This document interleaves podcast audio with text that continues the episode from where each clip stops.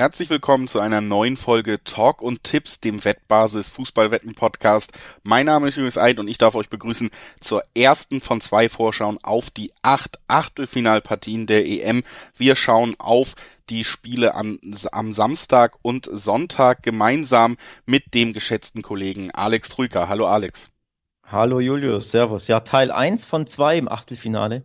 Wir splitten das Achtelfinale auf, damit wir ein bisschen, ja, mehr Zeit haben, auf die einzelnen Spiele zu sprechen, denn sonst müssten wir alles in einen Podcast packen. Ich denke, das äh, ja, würde dem Ganzen nicht gerecht werden. Ne? Kön dann könnte man nicht so ausführlich ähm, und detailliert über die, über die Paarung sprechen und deswegen splitten wir den Podcast auf.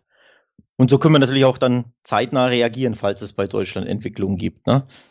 Genau. Ich denke, das ist eine gute äh, Sache. Das heißt dann auch, dass das Deutschlandspiel im nächsten Podcast, der dann am Sonntag rauskommt, besprochen wird. Also heute noch nicht Deutschland, aber ja trotzdem einiges an spannenden und auch Spitzenspielen schon dabei. Und genau deswegen haben wir uns gedacht, die Zeit nehmen wir uns. Außerdem den Zweitagesrhythmus kennt ihr ja auch schon sehr gut aus der EM-Zeit. Wir mögen den eigentlich auch ganz gerne.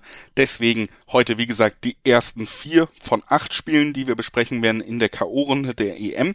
Bevor wir das machen, noch einmal die Hinweise, dass Sportwetten ab 18 sind und die Angaben, die hier über Quoten getroffen werden in diesem Podcast, sind ohne Gewähr, können sich natürlich noch jederzeit und unabhängig oder abhängig vom Wettanbieter ändern. Und zu guter Letzt, Sportwetten kann Spaß, aber auch süchtig machen. Und wenn das Ganze bei euch zum Problem wird, könnt ihr Hilfe bekommen. Unter anderem beim Support der Wettbasis, sei es per Mail, sei es per Live-Chat oder ihr guckt mal auf spielen-mit-verantwortung.de vorbei. Auch da gibt es erste Ansätze. So, vier Spiele stehen heute auf dem Plan, Alex. Das erste, über das wir sprechen wollen, das ist ein Spiel mit einer Mannschaft, ja, da sah es lange so aus, als wären sie ganz unglücklich nicht dabei in der K.O.-Runde. Und dann gab's das vielleicht berauschendste Spiel dieser EM bis jetzt in Kopenhagen im Parken. Hat Dänemark es am Ende geschafft, äh, hochverdient geschafft. Russland der Gegner gewesen. Auch wieder mal, würde ich sagen, gerade in der Offensividee nicht so flexibel gewesen. Und Dänemark hat aber auch tatsächlich ja mit ein paar Widrigkeiten zu kämpfen gehabt. Man hatte sehr, sehr tiefstehende Russen, lange da Probleme. Man hatte einen Elfmeter, der meiner Meinung nach gerade in dieser Situation und was das Tor zu dem Zeitpunkt bedeutet hätte, so leicht nicht hätte gepfiffen werden sollen. Aber nun gut, ja. selbst das haben sie überstanden und das gibt natürlich jetzt auch vor dem Duell gegen Wales, das ist der Gegner jetzt im Achtelfinale, nochmal einen ordentlichen Schub, weil diese diese Mannschaft, diese ganze Geschichte um Christian Eriksen, das ist natürlich super emotional aufgeladen mittlerweile. Und solche besonderen Geschichten können dann ja natürlich auch nochmal äh, für besondere Fortsetzungen sorgen. Ja, es war, ist die viel gut, viel good Story dieses Turniers. Das kann man absolut sagen, dass die Dänen da weitergekommen sind. Ich glaube wirklich, die Weltöffentlichkeit hat Dänemark da die Daumen gedrückt. Das war ja ein ganz, ganz besonderer Abend. Da lag wirklich das erste Mal so richtig, fand ich, bei dieser EM Magie in der Luft. Lag natürlich auch daran, dass das Stadion schön voll war, auch wenn es ja nicht komplett 100 Prozent waren wie in Budapest, aber ne, ein sehr, sehr volles Stadion, ein Parkenstadion, das, bei dem die Atmosphäre eh immer toll ist und dann eben dieses rauschhafte 4 zu 1. Also da stimmte wirklich alles bei diesem Spiel, inklusive der Mannschaft, die am Ende sich durchgesetzt hat. Wenn auch knapp. Also Ergebnis war klar mit 4-1, aber mit drei Punkten in der Gruppe Zweiter werden, das muss man auch erstmal schaffen. Ja, und da musste natürlich auch einiges zusammenkommen. Also auch Belgien musste natürlich den Job erfüllen, obwohl die schon sicher weiter waren. Das haben sie schönerweise und fairerweise ja auch wirklich gemacht, haben nochmal ein gutes Spiel geliefert, werden gleich ja auch nochmal über die Belgier reden schon heute. Aber ja, für Dänemark hat es am Ende gereicht. Sehr schönes Tor natürlich auch von Christensen, was äh, diesen Umschwung mit dem 3-1 dann nochmal angefeuert und eigentlich auch schon besiegelt hatte. War ein sehr schönes Spiel und das nehmen sie natürlich jetzt auch mit in ein Duell gegen Wales, die aber das muss man sagen, sich auch nicht schlecht präsentiert haben in diesem Turnier. Gerade, ja, wenn man Wales immer noch so als Underdog, als kleines Team auf dem Zettel hat, wurde man vielleicht teilweise überrascht, weil sicherlich ist das Team in der Breite und nicht auf allen Positionen gleichwertig besetzt, aber gerade was die Waliser da offensiv anbieten können, wie das Link-Up, äh, der Link-Up zwischen ähm, Bale und Ramsey funktioniert, die mittlerweile, glaube ich, für über 50 von den 73 Toren, die im EM-Squad quasi vorhanden sind, geschossen haben. Also das sind nun mal die beiden Spieler, auf die man achten muss bei Wales. Ne? Und das unterstreichen sie auch und das machen sie sehr gut und ich sehe Wales bei weitem auch nicht als schwächste Mannschaft in diesem Achtelfinale. Also Dänemark muss hier erneut alles auf den Platz bringen, wenn dieser Traum weitergehen soll. Ja, absolut. Äh, für mich natürlich ein Matchup, das klingt jetzt nicht unbedingt nach K.O.-Runde. Aber da tut man den, den Walisern, glaube ich, wirklich sehr unrecht. Ziemlich kurios. Bei zwei Turnieren waren sie ja, sind sie ja in, in die K.O.-Runde erst gekommen, beim, bei der letzten EM 2016 und nun. beide Mal direkt, also waren sie dabei, sorry, bei zwei Turnieren waren sie dabei, qualifiziert und direkt auch in die K.O.-Runde gekommen. Das ist schon erstaunlich. Also Wales überrascht erneut positiv bei diesem Turnier. Hätten wir so nicht unbedingt auf dem Zettel gehabt. Also ich habe vorab eher die Schweiz und die Türkei, ähm, wie du ja weißt, auf Platz zwei und drei getippt. Von daher, mich hat Wales wirklich schon positiv überrascht. Und nochmal mache ich jetzt nicht den Fehler, um sie komplett zu unterschätzen. Also ich traue ihnen wirklich was zu gegen Dänemark. Ja, ich glaube auch wirklich von dem, was man spielerisch gesehen hat, wird sich das Ganze durchaus auf Augenhöhe befinden. Also es gibt hier jetzt nicht eine Mannschaft, die qualitativ ganz weit über der anderen steht. Das muss man fair ja, konstatieren. Ja. Ähm, man kann natürlich so ein bisschen spekulieren und das ist Spekulation, aber so ist es nun mal auch ein bisschen im Fußball, dass eben dieser, ja, die Geschichte, die bei Dänemark steht, da bin ich mir ziemlich sicher, die wird nochmal ein Selbstbewusstsein und einen Antrieb geben, einen ganz besonderen. Auf der anderen Seite, und das habe ich ja schon ein paar Mal betont, darf man bei dieser ganzen Christian Eriksen-Geschichte auch immer nicht außen vor lassen, dass eben nicht nur ein Mannschaftskamerad fehlt und das vielleicht am Ende sogar alles ganz gut gelaufen ist und positive ja, Spannung in der Mannschaft ausgelöst hat hinten raus, sondern man darf nicht vergessen, dass er der beste Spieler ist, den Dänemark zu bieten hat. Und ich finde schon, du hast auch gegen tiefstehende Russen lange gemerkt, dass es da auch diesen besonderen Abend brauchte, um diese Sensation ja. zu schaffen. Also wenn wenn gewisse Parameter nicht gepasst hätten, wenn der Fernschuss von Christensen nicht so einschlägt. Auch das erste Tor von Dormsgaard war ja, sag ich mal, sehr, sehr schön gemacht und aus einer aus einem Feldbereich, wo man nicht immer hundertprozentig sagt, das ist auf jeden Fall ein sicheres Tor. Also Dänemark wird sich, glaube ich, hier wieder ordentlich abmühen müssen und es wird auf jeden Fall auf Augenhöhe stattfinden, ja. Vor allem äh, das geschenkte Tor der Russen zum 2 zu 1. Diese katastrophale Fehlpass zum eigenen Torhüter das war ja das Geschenk, das hat ja der, das ganze Spiel dann erst ins Rollen gebracht, ne? Und die den Dänen ja erst Oberwasser gegeben. Also von daher, da kam schon auch viel zusammen. Es lief halt auch alles super, muss man sagen. Also es war wirklich für mich wie so ein, ja, die Feel-Good-Story im Sinne von Wink des Schicksals, ne? Das Schicksal wollte eben, dass Dänemark diesen, das Weiterkommen noch schafft und auch einen schönen, rauschhaften, traumhaften Abend hat. Aber, liebes Schicksal, aufgemerkt, jetzt ist das Spiel nicht in Kopenhagen. Sie hatten ja drei Heimspiele bei dieser äh, EM und haben nur eins gewonnen. Sollte man bedenken. Und auch da kam ja viel zusammen. Aber Heimvorteil ist jetzt eben das erste Mal überhaupt in dieser, bei dieser EM passé. Sie, ähm, das Spiel findet in der Amsterdam Arena, in der Johann Cruyff Arena in Amsterdam statt. Also von daher kein Heimvorteil mehr, kein Publikum im Parken, das dich so anfeuert. Natürlich werden wahrscheinlich einige mitreisen, aber trotzdem, ne, nicht nicht vergleichbar mit den bisherigen Spielen. Also ich finde, das sollte man schon auch einkalkulieren, auch wenn man sagt, ja, man traut jetzt Dänemark mehr zu, weil sie auf der Euphoriewelle schwimmen, etc., etc. Aber nochmal, sie spielen nicht zu Hause und Wales sollte man keinesfalls unterschätzen. Also für mich ist das wirklich eine Partie auf Augenhöhe. Ja, das kann man auf jeden Fall unterstreichen. Deswegen halte ich mich tatsächlich auch ein bisschen vom Dreiweg fern, vor allen Dingen aber, Alex, weil ich noch eine sehr spannende Quote entdeckt habe, meiner Meinung nach. Nämlich beide Teams treffen ja. Das kann ich mir sehr gut vorstellen. Wir haben Bale und Ramsey angesprochen. Wir haben bei Dänemark, finde ich, wenn man Namen kennt, dann ist es ja tatsächlich auch eher im Offensivbereich oder im Mittelfeld noch. Ich traue ihnen zu, dass sie mindestens einen Treffer erzielen. Und beide Teams treffen ist mit Quoten bis zu zwei, drei beziffert. Und das finde ich enorm hoch in diesem Aufeinandertreffen, weil mhm. ich sehe hier auch Chancen, dass wir vielleicht ein 1-1 sehen, dann ins, äh, in die Verlängerung gehen könnten, sogar ins ja, Elfmeterschießen, ja. ne? Aber ich sehe beide Mannschaften auf Augenhöhe und ich sehe beide Mannschaften nicht äh, offensiv harmlos. Und das ist für mich ja naheliegend, beide Mannschaften treffen. Ich kann nicht hundertprozentig sagen, wie es ausgeht, aber also ich finde die Quote recht hoch, weil wir, wir reden ja oft über beide Teams treffen und da sind die Quoten meistens niedriger. Hier sind sie recht hoch und die würde ich tatsächlich gern mitnehmen. Stichwort hohe Quoten wenn ich auf die Wales-Quote blicke, auf den Sieg der Waliser, gibt es teilweise, also die, der Schnitt ist bei 5,20, 5,30, die Spitzenquote hat sogar Unibet mit 5,80. Das ist mir unerklärlich. Also mir wird da Wales bei den Buchmachern äh, ja viel zu hoch bewertet auf den, auf den äh, Sieg, aufs Weiterkommen. Ich kann mir das nicht erklären, warum die Quoten dermaßen hoch sind. Also Dänemark gilt als Favorit da kann man schon mal widersprechen, finde ich. 1,80, 1,90 ist da die Quote im Schnitt okay. Aber dass dann Wales Fünfer Quoten hat, das ist für mich ja nicht richtig eingeschätzt. Also ich sehe da wirklich ähm, ja, sehr, sehr großes Value im Tipp auf Wales. Oder wenn man ein bisschen auf Nummer sicher, Nummer sicherer gehen will, dass man sagt, doppelte Chance 1x, Wales oder, oder Remis, da gibt es auch noch Zweierquoten. Da ist der Schnitt auch bei 2,0.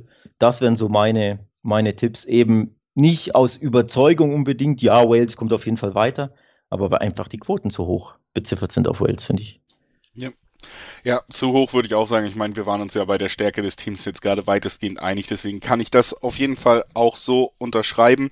Würde sagen, wir machen den Step zum nächsten Spiel, über das wir sprechen wollen. Weg von den berauschenden Dänen zu den berauschenden Italienern, würde ich sagen. Unser neuer Turnierfavorit Nummer eins vielleicht nach der Gruppenphase.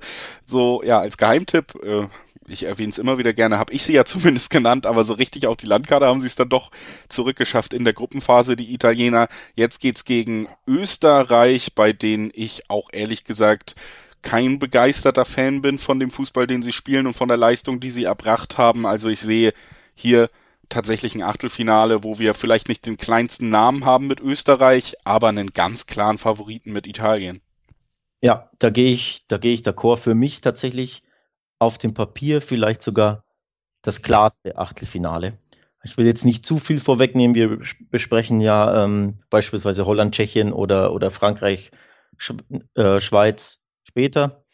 Vor allem Frankreich, Schweiz am, am, am Sonntag erst im, im, nächsten Podcast. Also da kann man auch sagen, das ist recht klar. Aber tatsächlich für mich auf dem Papier vorab noch klarer Italien, Österreich. Es würde mich wirklich überraschen, wenn die Österreicher da gegen die bisher so starken Italiener mithalten ähm, können, werden können. Ich sehe Italien klar vorne und bei den Quoten tatsächlich, da muss ich, find, muss man, finde ich, wenn man, wie ich denkt, Italien klarer Favorit, gar nicht so lange suchen. 1,50er Quoten auf Italien. Das finde ich zum Beispiel höher, als ich es vorab erwartet hätte. Da hätte ich gedacht, da, da reden wir vielleicht von 1,30, bestenfalls 1,40. Aber 1,50 finde ich mehr als okay, dass man das easy so anspielen kann. Ja, das Italien, was wir in diesem Turnier gesehen haben gegen das Österreich von Franco Foda, was man ja auch seit Jahren kennt, da ist eigentlich nicht vorstellbar, dass Italien diesen Sieg davonträgt. Da bin ich absolut bei dir. Die Mannschaft hat kein Anzeichen davon gezeigt, dass sie mal wackelt. Die sind ja nicht nur auch bei dieser EM gut im Spiel, sondern schon seit dem letzten Jahr ohne Gegentor geblieben. Dann ja. ähm, jetzt seit 27 Partien, glaube ich, ungeschlagen. 27 oder 28 sind es jetzt mit den drei Gruppenspielen in der EM gewesen, wo sie ja auch ungeschlagen geblieben sind. Also diese Mannschaft macht überhaupt keine Anzeichen, dass sie mal einbrechen konnte. Und das, was sie Spiel für Spiel gezeigt hat, ist auch einfach sehr, sehr gut. Die Abläufe stimmen, die Spieler, die Spielerqualität auf den richtigen Positionen ist gut besetzt. Also es gefällt mir einfach sehr gut. Ich kann mir wirklich einfach nicht vorstellen, dass Österreich so ein bisschen mit diesem biederen, wir haben ja viele Bundesligaspieler, vielleicht kommen wir doch noch eine Runde weiter, Style gegen Italien eine Chance hat. Da, da hat man dann vielleicht auch den Turnierbaum ein bisschen Pech gehabt, aber das erste EM-Weiterkommen von Österreich, ich denke, das wird relativ schnell zu Ende gehen. Da bin ich absolut bei dir. Ja, man sollte tatsächlich nochmal ähm, erwähnen, dass es ein historisches Weiterkommen ist für die Österreicher. Erstmals bei einer EM es in die K.O.-Runde geschafft. Von daher ist das ja eh schon ein, denke ich, ein sehr, sehr großer Erfolg. Auch mit sechs Punkten weitergekommen. Ne? Auch eine, grundsätzlich eine starke Leistung, aber eben fußballerisch, wie du schon sagst, war das mit Unterbieder. Sie ab und zu flackert's auf, dass sie eine gute Mannschaft haben. Aber so wirklich richtig überzeugend ist es nicht. Was ich den Schachzug, den ich zumindest gut fand, ist, dass David Alaba jetzt ähm, im letzten Spiel im Mittelfeld gespielt hat. Ich finde ihn bei Österreich in der Abwehr wirklich komplett verschenkt, also vor allem in der Innenverteidigung komplett verschenkt. Ich finde, wenn du so einen starken ähm, Spieler hast, musst du den einfach ne, in, in weiter vorne einsetzen, wo er das Spiel einfach besser beeinflussen kann, vor allem das Offensivspiel. Da, den Schachzug fand ich schon mal gut. Ich hoffe eben, ähm, dass Franco Foda das gegen Italien beibehält und auch David Alaba auch da irgendwie auf dem linken Flügel oder generell von mir aus im zentralen Mittelfeld, wo auch immer, aber Hauptsache nicht in der Dreierkette, nicht in der, in der Innenverteidigung einsetzt. Aber trotzdem kann ich mir nicht vorstellen, dass es reicht. Italien ohne äh, Gegentor, wie du es angesprochen hast, und übrigens seit 13 Spielen gegen die Österreicher ungeschlagen. Dabei gab es 10 Siege und 3 Unentschieden. Der letzte Österreich-Sieg, weißt du, wie lange der her ist? Ich würde tippen, dass es so ungefähr. Wenn's 13 ja, da lass mich sagen, könnte es so 61 Jahre her sein? Ja, vielleicht. Aus Dezember 1960. Ah, ja. ja. Stark getippt, ne? Ja. Also, brutal lang die Zeit natürlich und man könnte jetzt natürlich argumentieren, irgendwann muss es ja dann wieder so weit sein, dass sie mal wieder gewinnen. Aber ich kann es mir einfach nicht vorstellen. Also dafür waren die, waren die Italiener zu, zu solide. Ähm, aber auch da der Hinweis natürlich, auch die Italiener wie die Dänen hatten drei Heimspiele, jetzt kein Heimspiel. Also die Partie äh, findet in London im Wembley Stadion statt. Also immerhin kein Heimvorteil für die Italiener. Das kann, könnte man auch so ein bisschen mit einberechnen. Vielleicht ist das der Grund, dass die Quoten nur in Anführungszeichen 1,50 sind und nicht niedriger. Ne? Ja. Aber unterm Strich Favoritensieg ist mein Tipp. Ja, würde ich auch, wie gesagt, so sehen. Man hat es auch bei Österreich nochmal gesehen mit Alaba, den du angesprochen hast. Man hat ihn dann quasi gegen die Ukraine wirklich gesagt, okay, wo brauchen wir Alaba? Da, wo deren bester Spieler ist, wir stellen den auf die Jamolenko-Seite. Und das hat dann auch funktioniert, gerade in Zusammenarbeit mit äh, Conny Leimer von RB Leipzig sehr gut ausgesehen, dass sie Jamolenko im Griff hatten. Aber das Problem bei Italien ist ja, du kannst Alaba nicht auf elf Positionen stellen. Und das ist das Problem, wenn der Gegner, glaube ich, auf allen Positionen fast noch besser besetzt ist als mit einem Jamolenko, ohne da ihm irgendwie zu nahe treten zu wollen. Also ich sehe da auch, wie gesagt, wenig Chance für Österreich. Das ist einfach ein klares Aufeinandertreffen. Da brauchen wir nicht weiter drum rumreden und ich würde mich da auch durchaus einreihen bei deinem Tipp dann, vor allen Dingen, weil der ja wirklich noch im Bereich des Tippbaren ist, auch mit diesen 1,5er Quoten für die Hartgesottenen, die sich denken, 1,5er reichen mir vielleicht nicht, könnte ich mir hier sogar tatsächlich einen Handicap-Tipp sogar vorstellen. Wir haben gesehen, dass Italien bereit ist, sich in den Rausch zu spielen. Ich sehe sie deutlich überlegen gegen diesen Gegner und ich kann mir vorstellen, dass es hier auch mehr als ein Torunterschied gibt am Ende tatsächlich. Also das vielleicht noch, auch nochmal. Was, was ich spannend finde, ist tatsächlich, dass man, wenn man sagt, Italien gewinnt erneut zu Null, also wieder kein Gegentor, zwei Zehnerquote bei B-Win beispielsweise auf den zu Null Sieg. Das ist ziemlich interessant für diejenigen, die, wie du sagst, äh, denen die 1,50 nicht reicht, weil da kann man absolut nicht, was heißt ausschließen, das ist gut wahrscheinlich, ne, dass Italien äh, erneut hinten so sattelfest ist, dass sie einfach mit einem 1-0, 2-0 weiterkommen. Also kann ich mir super gut vorstellen. Und du weißt ja, sobald die, sobald wir beide die zwei vorm Komma erspähen, ne, dann wird das Ganze für uns direkt lukrativ.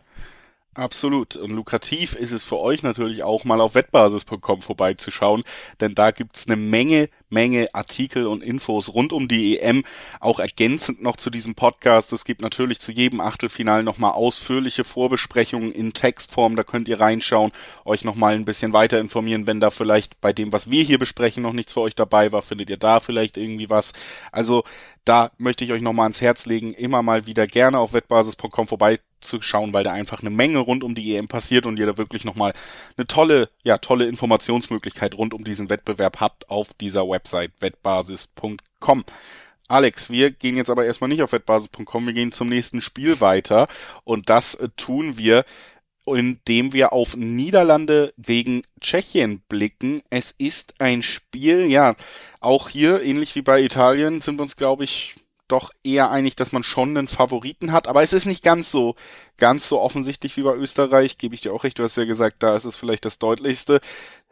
In Tschechien fällt ein bisschen schwer einzuschätzen, weil dieser Auftritt in England sehr schwach war, aber sie waren halt auch schon weiter, ne? Und man hatte nicht ja. das Gefühl, dass sie es drauf angelegt haben, ihre beste Gruppenleistung zu zeigen.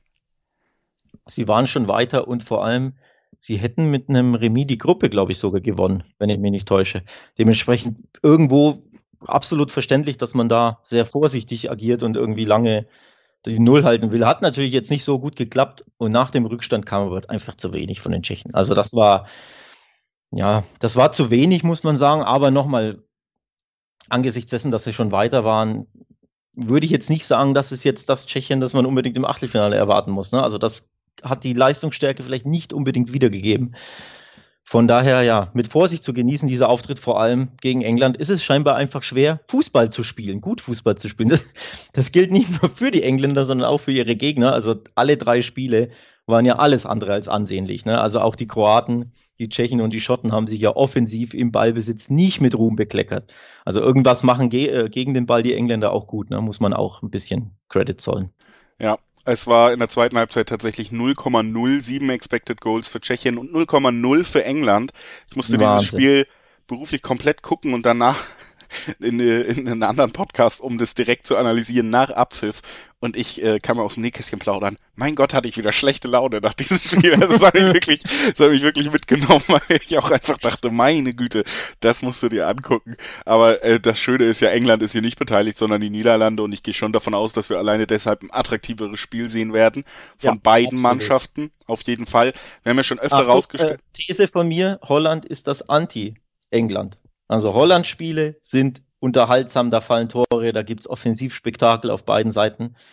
Von daher erwarte ich das tatsächlich bei dem Spiel auch ein bisschen.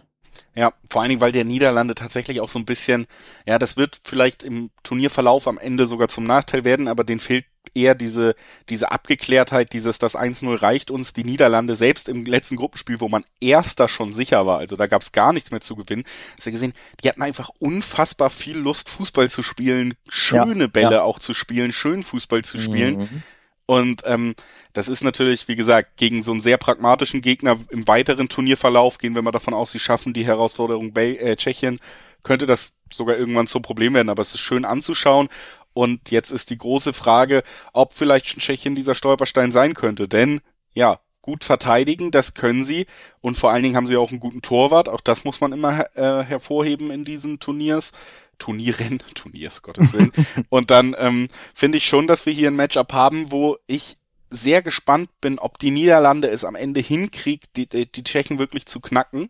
Andererseits, mein Ansatz so ein bisschen ist auch zu sagen, ich sehe ja, das Problem bei Tschechien, dass sie offensiv dann doch sehr eindimensional sind, siehst ja schon an den Torschützen oder an dem Torschützen. Schick und sonst trifft keiner.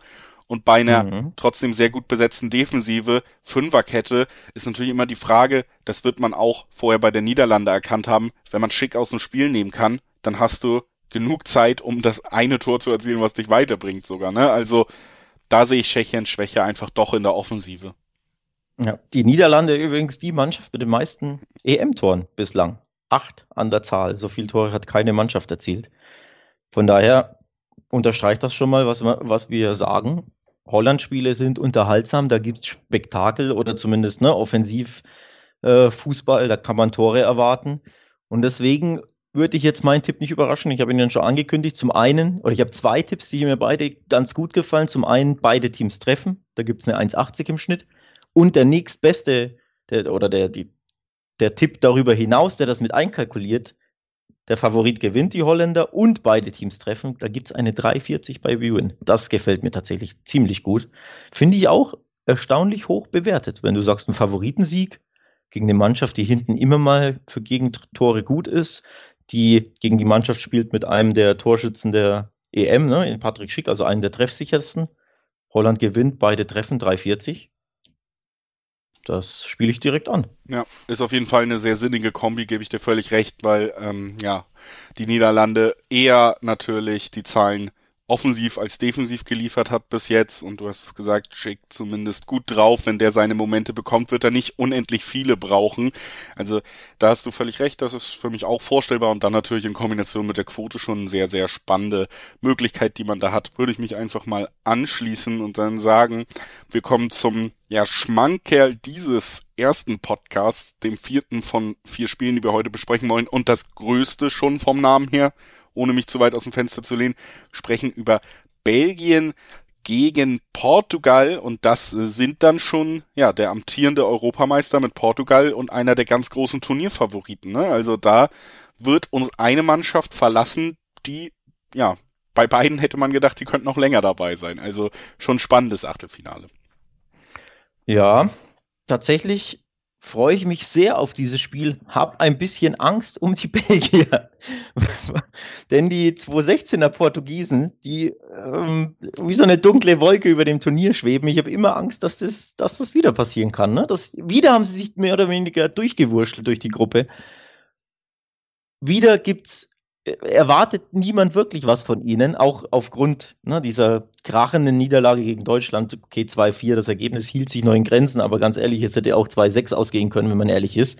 So, also dieser Eindruck bleibt ja irgendwo haften an diesen Portugiesen, sprich, so wirklich auf dem Zettel hat man sie nicht mehr und ich habe das Gefühl, da fühlen sie sich recht wohl in dieser Rolle.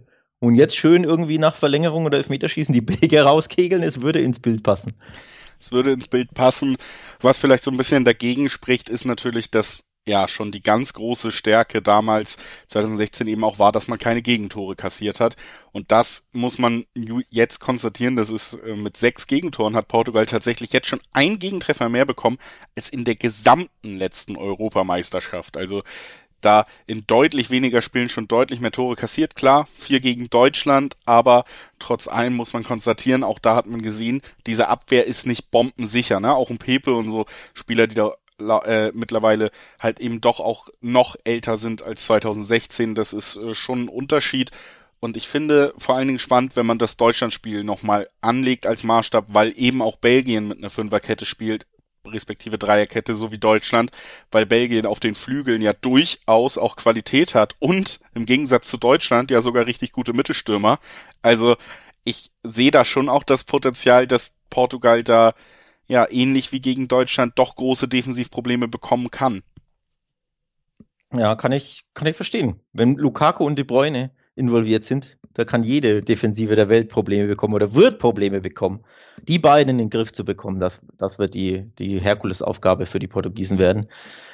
Unterm Strich ist natürlich Belgien favorisiert, machen wir uns nichts vor. Aber Blick auf die Quoten erstaunen mich ein bisschen. Sie sind, sie haben bei den Quoten die Nase vorn, aber weniger deutlich, als ich es gedacht habe. 250er Quoten auf Belgien. Das ist erstaunlich hoch, finde ich. Also das allein ist, finde ich, sehr, sehr gutes Value. Und trotzdem, obwohl die Quote so hoch sind, sind sie Favorit, denn es gibt eine 3-10 auf Portugal. Also da sieht man auch schon, auch die Buchmacher haben Respekt vor Portugal. Ich hätte da tatsächlich einen klareren Favoriten von den Quoten her bei Belgien erwartet. So ist natürlich für uns Tipper die Quote so lukrativ, dass man sagt, hier muss ich ja fast schon so anspielen. Ja, gebe ich dir oder, oder nee, siehst du das anders? Das nee. sehe ich so. Ich, es, es ist aber natürlich trotzdem, ähm, du hast es angesprochen, schwingt da vielleicht auch so ein bisschen mit und das tut's bei mir immer noch auch in dieser Bewertung. Ja, 2016 haben wir, hätten wir das Spiel ähnlich eingeordnet, wie wir es jetzt gemacht haben und am Ende wissen wir, wie es ausgegangen ist. Ne? Also Portugal hat natürlich trotz allem offensiv krasse Qualität, den besten Torschützen des Turniers mit Cristiano Ronaldo auch wieder dabei. Also es ist ja überhaupt nicht ausgeschlossen, dass sogar ein bis zwei Tore in jedem Spiel für Portugal drin sind, alleine aufgrund der individuellen Qualität, unabhängig davon, wie man, wie man spielt, ne? dass man wirklich nur Einzelaktionen nutzen kann. Und dann ist natürlich die Frage, in immer gegen jeden Gegner, inwieweit ist der in der Lage, diese ein, zwei Gegentore dann auszugleichen, wenn es wirklich so kommt. Ich sehe aber auch trotzdem selbst in diesem Fall gute Chance für Belgien, weil ich auch wirklich nochmal bewundernd anerkennen muss, in was für einer Form Kevin de Bruyne zurückgekehrt ist. Ja, Wahnsinn. Ähm, muss man echt sagen, wie er die Belgier auf ein höheres Level, Level hieft, ist erstaunlich. Aufgrund, ist ja komplett gehandicapt aufgrund seiner Gesichtsblessur. Ne? Die, die, Brüche, die er da erlitten hat, hat er selber gesagt, dass er irgendwie in dem, auf der einen Gesichtshälfte kaum, kaum Gespür hat oder Gefühl hat, weil ein Nerv betroffen wurde. Also das musste ich ja brutal handicappen. Und man merkt ihn ja nichts an. Also er ist spielfreudig wie eh und je. Traumpartnership mit, mit Lukaku vorne drin. Die beiden können ja immer ne, zwei, drei Tore ein, äh, reinhauen. Von daher, da bin ich echt gespannt. Also, das ist für jeden Fußballfan, glaube ich, das Spiel dieses Achtelfinales, auf das man sich freut. Neben natürlich England gegen, gegen Deutschland. Wie gesagt, das besprechen wir dann am Sonntag im nächsten Podcast. Und aber auf das Belgien, freut man Portugal, sich vielleicht auch nicht aufgrund der fußballerischen Ästhetik. Mal gucken, aber ich glaube, dieses Spiel könnte schöner werden, sage ich jetzt mal. Ja, äh, fußballerisch, ja. ja der, der schönere Fußball, den könnte man tatsächlich bei Belgium, äh, Belgium, Belgien gegen Portugal erwarten. Und was ich erwarte ist, schöner Fußball ist natürlich Stichwort Tore. Ich erwarte tatsächlich Tore auf beiden Seiten. Das ist äh, mein Tipp. So, weil ich habe ein bisschen Respekt vor dem Dreiweg, auch wenn ich gesagt habe, die 250er Quoten im Schnitt auf, auf Belgien sind natürlich lukrativ, weil ne, ein Favorit, der eine Zweierquote hat, das kann man immer mal anspielen, selbst wenn man ein bisschen zocken will. Aber ich kann mir super, super gut vorstellen, dass das in die Verlängerung geht. Das sieht man auch in den Quoten. Teilweise gibt es eine 3-10 aufs Unentschieden. Ne? Also auch die Buchmacher rechnen da durchaus mit einem Remis. Von daher ist mir das ein bisschen sicherer, auf beide Treffen zu gehen. Da gibt es äh, eine 1,80 im Schnitt und das ist am Ende des Tages, glaube ich, mein Tipp bei diesem Spiel. Also ich erwarte Tore auf beiden Seiten. Und wie es ausgeht, schauen wir mal.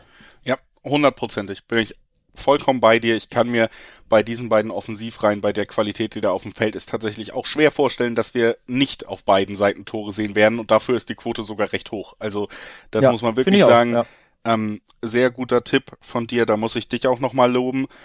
Ich würde, ich, ich hätte noch inhaltlich mal eine Frage zu Belgien, die mich natürlich auch aus deiner Sicht als äh, spanischer äh, Beobachter oder als Beobachter von der Liga sehr interessieren würde. Wie hast du denn Eden Hazard im letzten Spiel gesehen? Weil ich fand ihn auffällig beweglich, auffällig viel unterwegs, Jahrespensum wahrscheinlich gelaufen, was er da in letzter Zeit sonst geliefert hat. Also ich fand ihn auffällig gut im Spiel. Er hat mir sehr gut gefallen und das ist natürlich, wir haben ihn bis jetzt so ein bisschen immer zur Seite geschoben, aber wenn der jetzt nochmal in Nationalmannschaftsform kommt, dann hat Belgien natürlich noch eine weitere absolute Waffe. Ich meine, ich hätte eine abstruse Statistik dazu gelesen. Es war sein erstes Spiel über 90 Minuten in, ich glaube, zwei Jahren. Also in einem Jahr in, oder in zwei Jahren irgendwie so eins von, von beiden. Also natürlich fiel er oft äh, verletzt aus, aber selbst wenn er nicht verletzt war, wurde er einfach immer ausgewechselt oder erst eingewechselt. Also es ist erstaunlich, ne, dass er ja kräftemäßig auch mal durchgehalten hat, dass er durchgehalten hat. Von daher ja, dein Eindruck hat sich scheinbar da so ein bisschen bewahrheitet. Er ist offenbar wieder besser in Form, zumindest körperlich in Form. Spielerisch natürlich Luft nach oben, weil er einfach nicht viel Rhythmus hat.